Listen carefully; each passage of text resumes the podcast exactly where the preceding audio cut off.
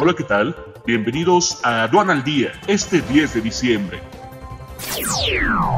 Nacional. Inflación se acelera hasta 7.37% anual en noviembre, el mayor en casi 21 años. Desde Censa, se defraudó a 84 beneficiarios de créditos Fobiste. 54 migrantes que murieron en accidente en Chiapas eran de cinco nacionalidades.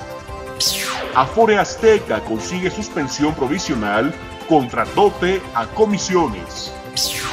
Baja California se convierte en la séptima economía más grande del país. Peso sube tras dato de inflación en Estados Unidos. Perfila su segunda alza semanal consecutiva. Tribunal ordena a Santander pagar 76 millones de dólares al banquero italiano Andrea Orcel. Petróleo se encamina a registrar su mayor alza semanal desde agosto.